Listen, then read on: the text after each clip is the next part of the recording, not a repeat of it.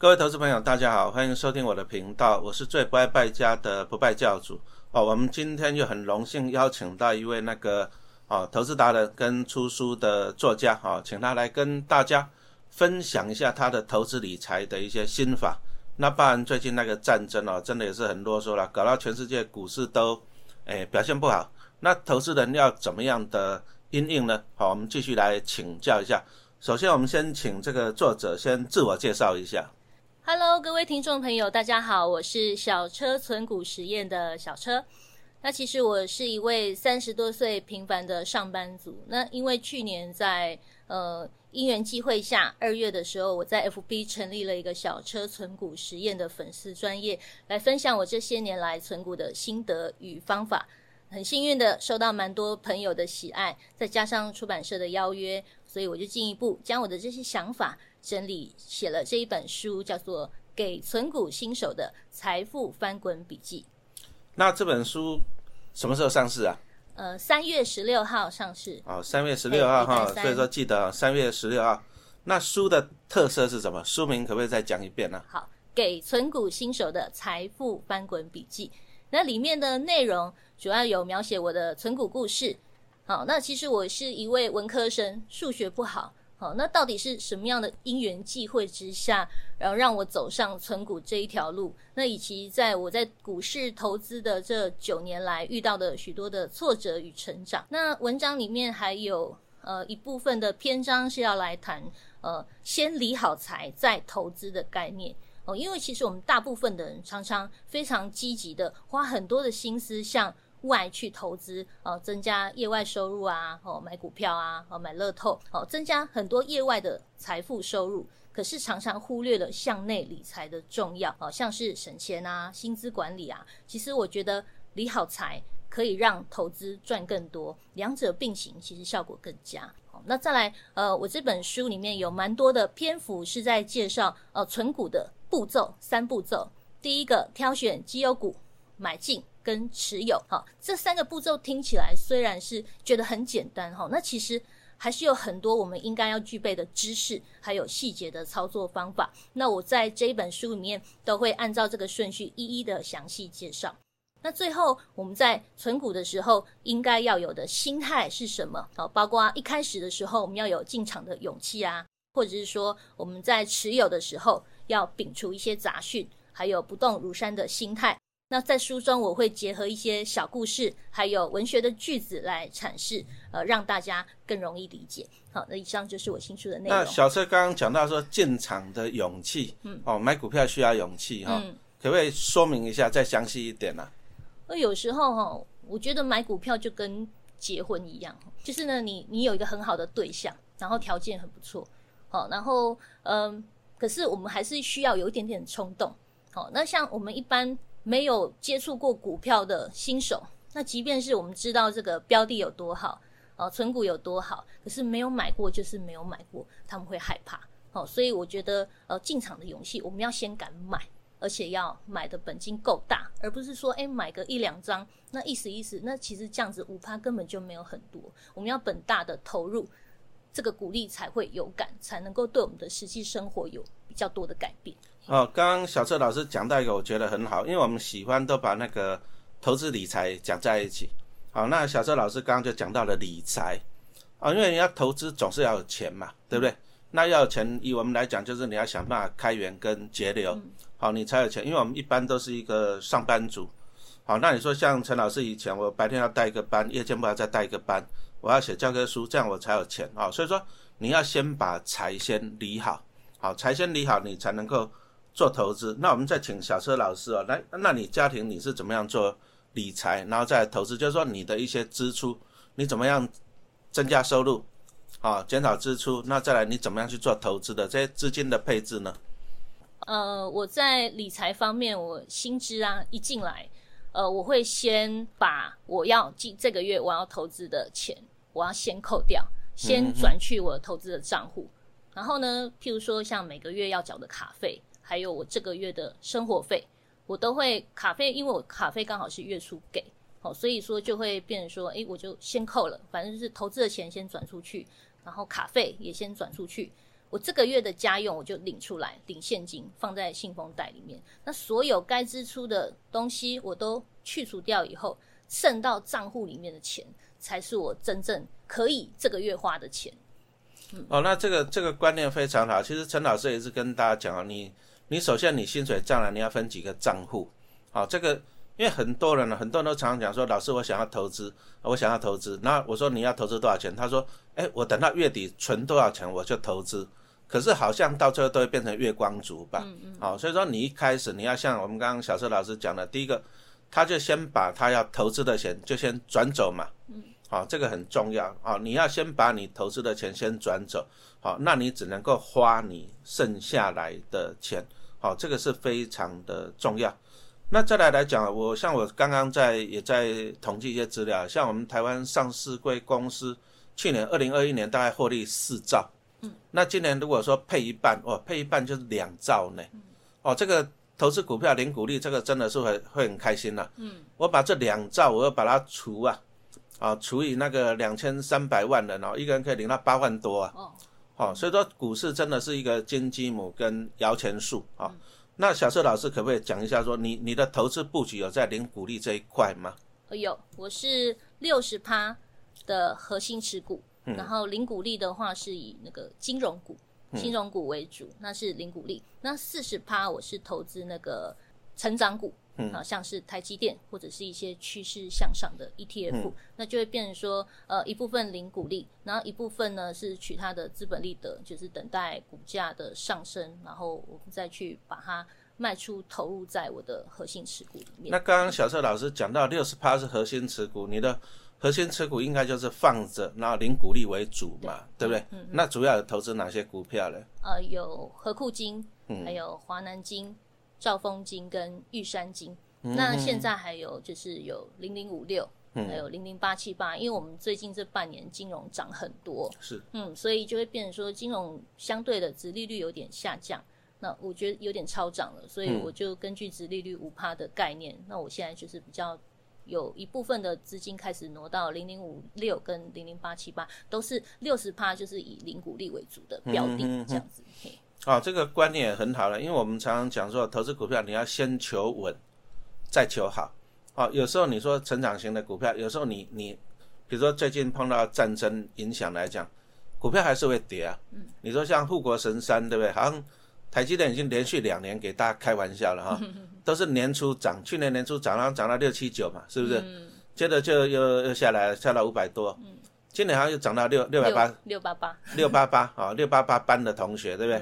那现在又他也是运气不好，又碰到那个战争，又嘣嘣嘣又下来到五百多块钱了嘛，是不是？嗯，好，所以说成长股虽然是大多人想买到成长股，可是你一定要先把风险意识摆在前面，成长股也不会只涨不不跌啊。也不会说就一路涨不停，有时候你要用时间、用耐心去熬。嗯啊，但是成长股有一个小缺点呐。嗯。你说像台积电，它的折利率就真的不迷人。嗯。你看六百块的股价配配十几块钱，大概两趴不到。嗯。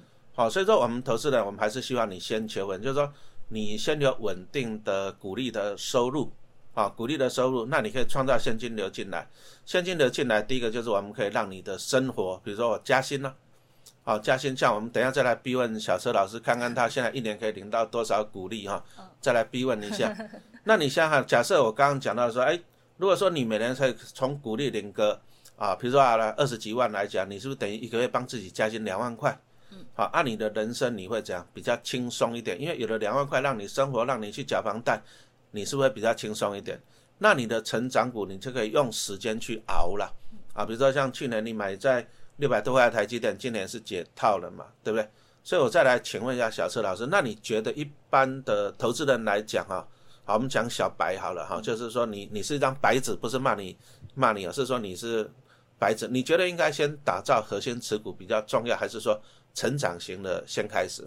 我觉得先从核心持股开始会比较重要，因为小白哈，嗯，就是没买过股票的人，他哦就买进去以后，他会非常害怕涨跌。哦，那么涨涨一下，然后就很开心，想要卖掉，然后跌了，又哇哇大叫说啊，我的账面上未实现的损益很多。那所以我觉得，如果一开始你对股票还不是很了解的话，可以先从价格稳定的。核心持股开始，那就是我们平稳嘛，价差很小，都是小数点上下，那你抱起来会比较安心，比较不会一天到晚很忐忑。那再来，每年它都有五趴的现金流，那我至少可以确定，我不管股价怎么样的上升或下降，我每年确定一定会领到股利。那我至少在股利上面可以得到正增强。嘿，那因为像是做价差的话，它会有起伏。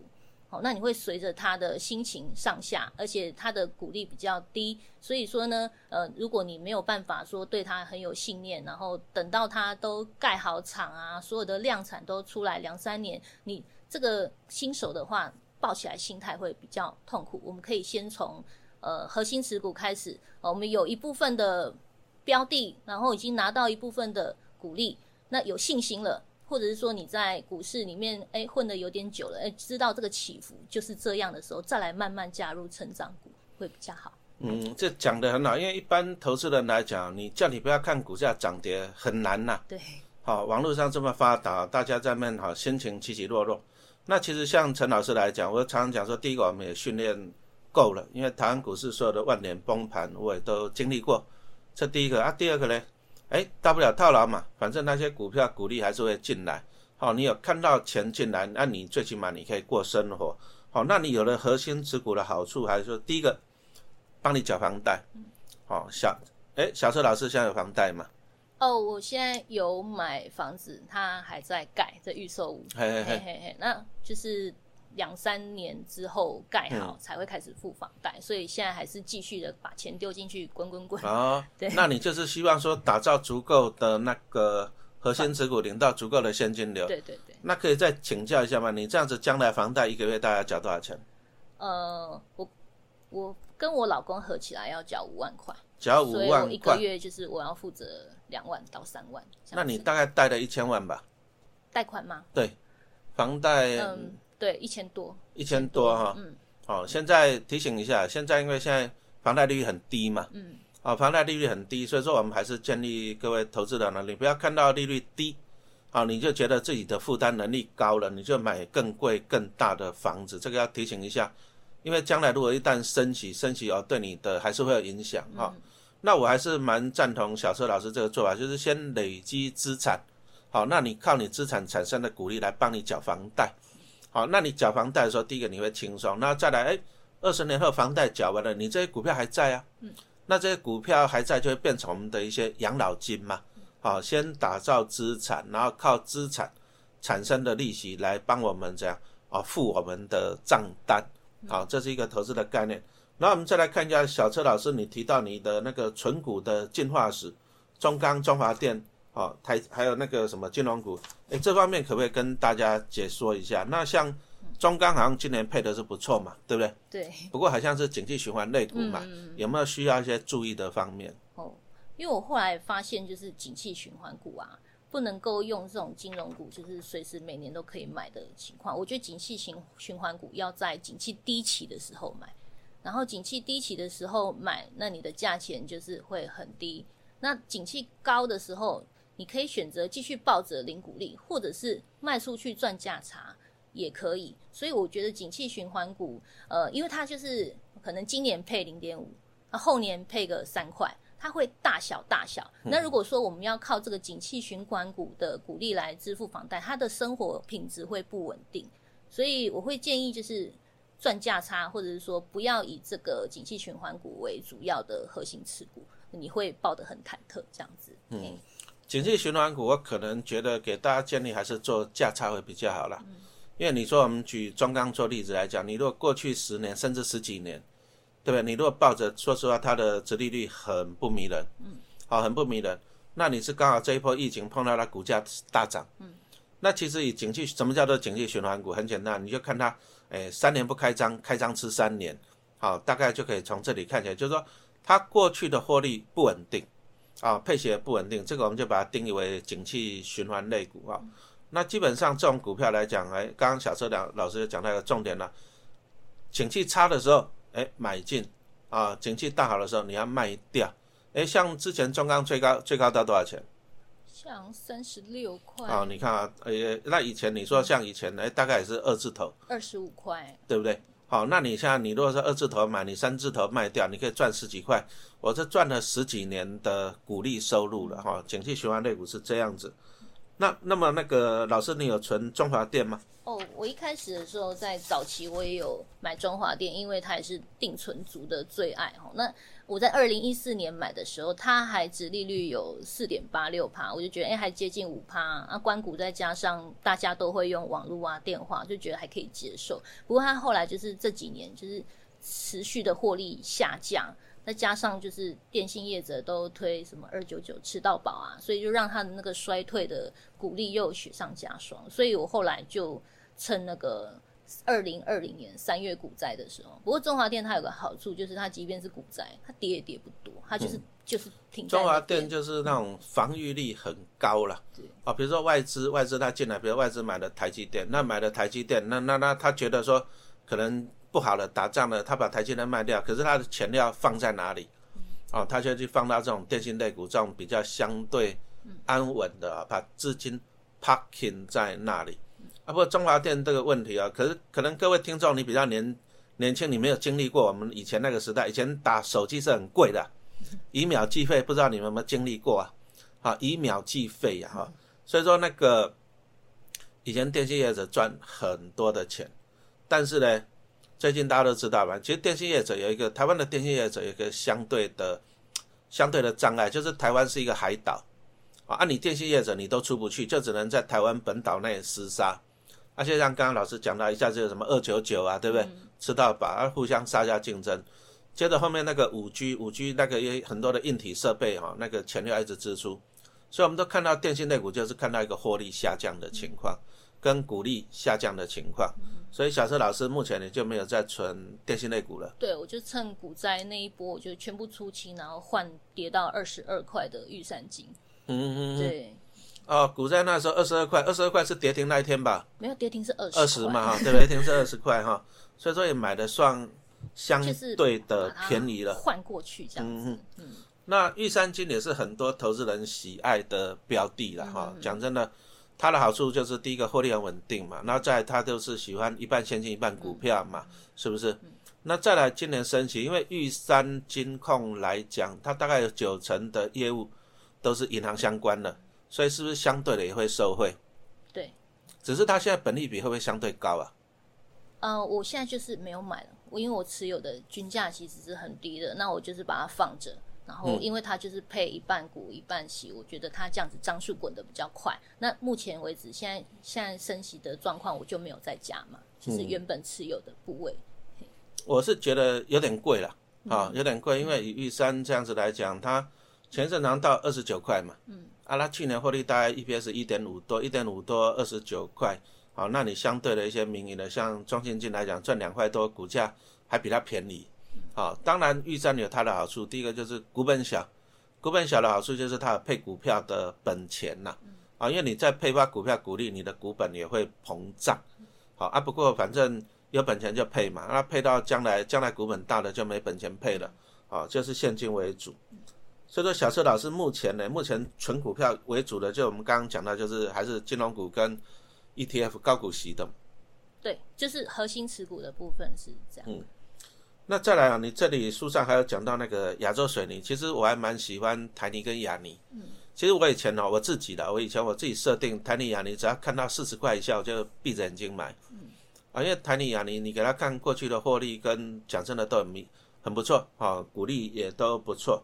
那亚泥今年说要配三点四，嗯，那目前的殖利率也超过七趴。好，那小车老师怎么看这只股票？